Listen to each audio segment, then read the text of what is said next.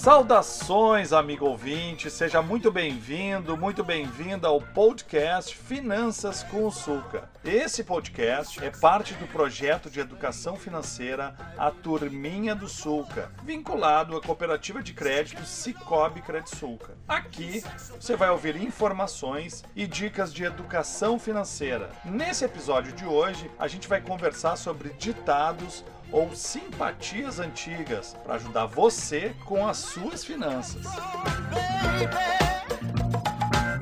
Eu convidei hoje aqui o meu amigo e colega Gabriel Pisolo. Gabriel, seja muito bem-vindo. Olá, Jean. Olá, amigos da turminha. É um prazer estar aqui mais uma vez. Bom, tem gente que acredita bastante e outros nem tanto, né, Gabriel? Mas a ideia aqui é que a gente lembre alguns desses ditados, porque é aquela velha máxima que se diz: independente das nossas crenças, de que toda ajuda é bem-vinda, seja ela de onde vier. Ah, legal, legal. Isso é bem engraçado que sempre relembra lá nossos avós, nossos pais. E tu tem alguma do, algum desses ditados para nos contar aí, Gabriel? Então, já vou começar com uma clássica aí para ti, com certeza tu conhece, com certeza o pessoal também de casa aí conhece. Aquela da coceirinha na palma da mão. Opa! Essa aí já é velha, né? Uhum. Sempre que tiver aquela coceirinha na palma da mão, quer dizer que dinheiro vem por aí. Geralmente os mais velhos, né, contam essa história, né? Ah, isso aí. Começa a coçar a palma da mão, é sinal de que tem dinheiro chegando. Dinheiro tá vindo.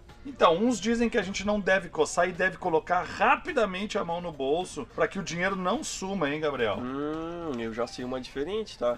É? É diferente. O pessoal conta que dá coceira na mão, tem que fechar a mão e deixar fechado. Agora de colocar a mão no bolso eu não sabia. Opa, e tu, Gabriel, tu é daqueles que coçam ou dos que fecham a mão rapidamente? Cara, eu vou no que eu já sei, que é fechar a mão e agarrar o dinheiro. Que daí já bota no bolso e não tem perigo Isso de aí, escapar. Bom, cada um vai conforme a sua crença, né? O importante é acreditar nela.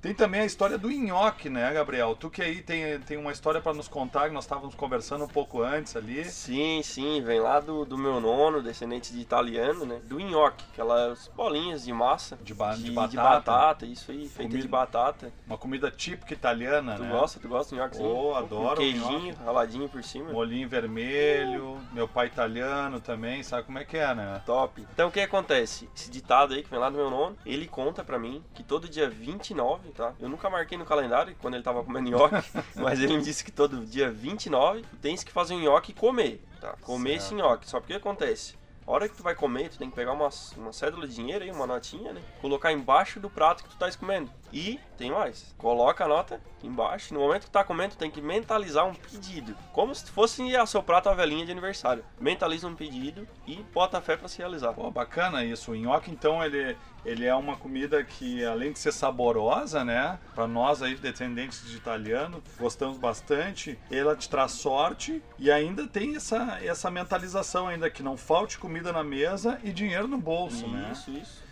Agora me diz uma coisa, Gabriel. Tu conhece a história do elefante? Do elefante, cara. Explica melhor isso aí. É, Tem essa história também. Eu sei que tem de galinha, de porco, mas de elefante não tem pra cá. É, o a galinha cisca pra trás, não é? É. No final do ano não é bom comer Tem galinha. que ser o porco que O ele porco empurra, que- ele focinha pra frente. Isso aí, Já diz exatamente. o meu nono lá, mais uma dele. Ó, tá vendo? Ó? O, o elefante é o seguinte, ele é um símbolo famoso por atrair boa sorte, Gabriel. Essa simbologia dele vem lá da mitologia indiana, né? Onde ele é um, considerado um, um animal sagrado, ele é um deus, na verdade, Certo. né? O Feng Shui, que é um- uma técnica milenar chinesa de arrumação dos cômodos da casa, que tem o objetivo, na verdade, de equilibrar melhor as energias, atrair a harmonia. Enfim, é uma técnica interessante das pessoas depois podem até procurar aí, pode dar um Google lá e, e procurar um pouquinho sobre Feng Shui. Recomenda que, que é importante a gente ter o elefante dentro de casa com a tromba virada para cima, porque assim, cara, ele dispersa a energia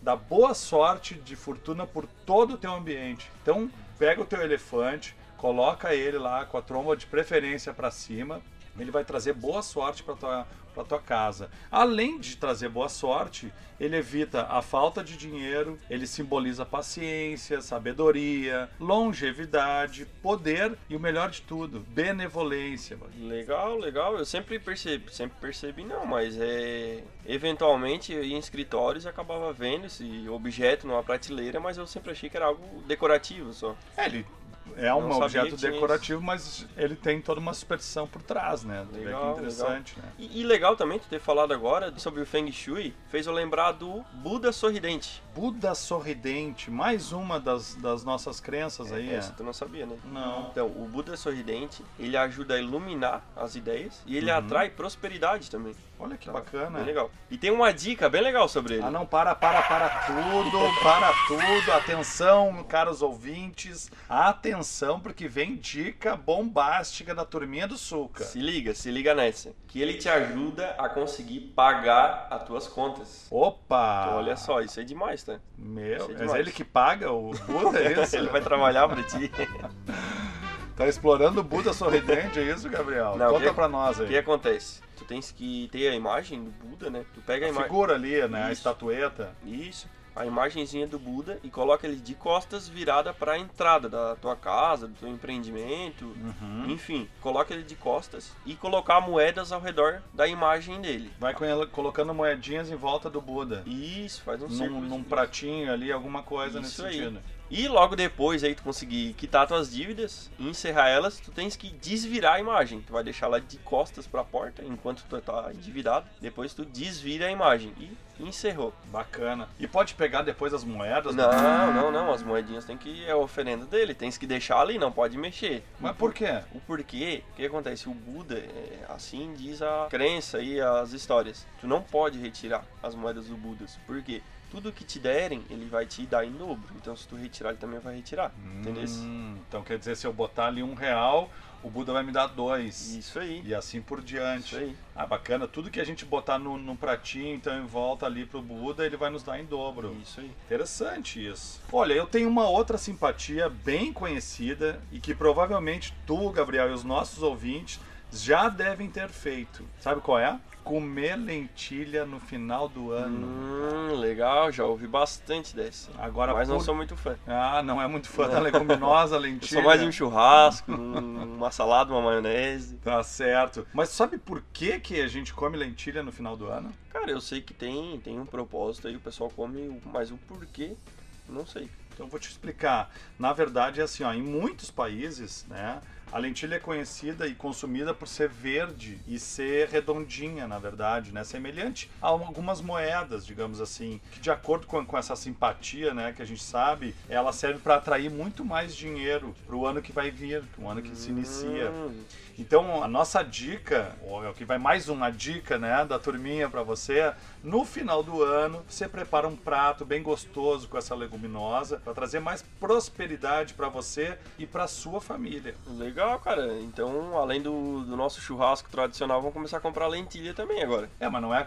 a lentilha tu deves comer, deves comer dia assim semanalmente, mas assim, de preferência na virada do ano, porque é na virada do ano que ela vai trazer aquela boa sorte, né, e prosperidade para ti e para tua família. Bom, pessoal, essas foram algumas das simpatias que a turminha do Sulca trouxe para você nesse episódio do nosso podcast Finanças com o Sulca. Agora, atenção, senhoras e senhores. Aviso importante.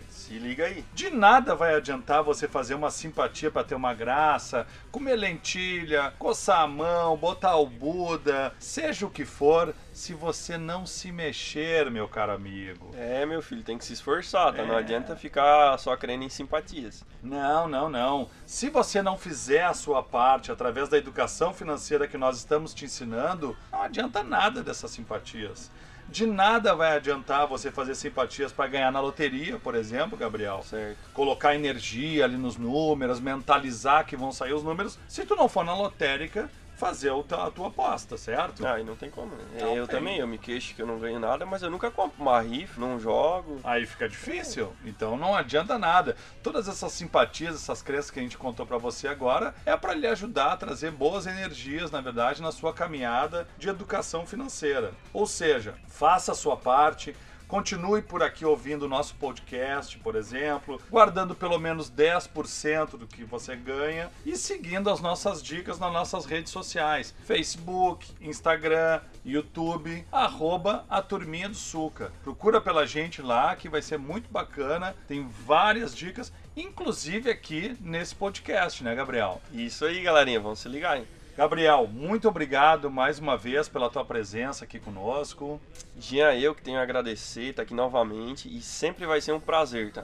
Bacana, muito bacana mesmo. Bom, foi muito bacana a gente estar tá conversando aqui nesse momento, trazendo um pouquinho de descontração nesse podcast. Para você aí que, tá, que é o nosso ouvinte, fica ligado nos próximos episódios para saber mais sobre educação financeira. Um forte abraço e até o próximo episódio. Valeu, pessoal. Um abraço. Tchau.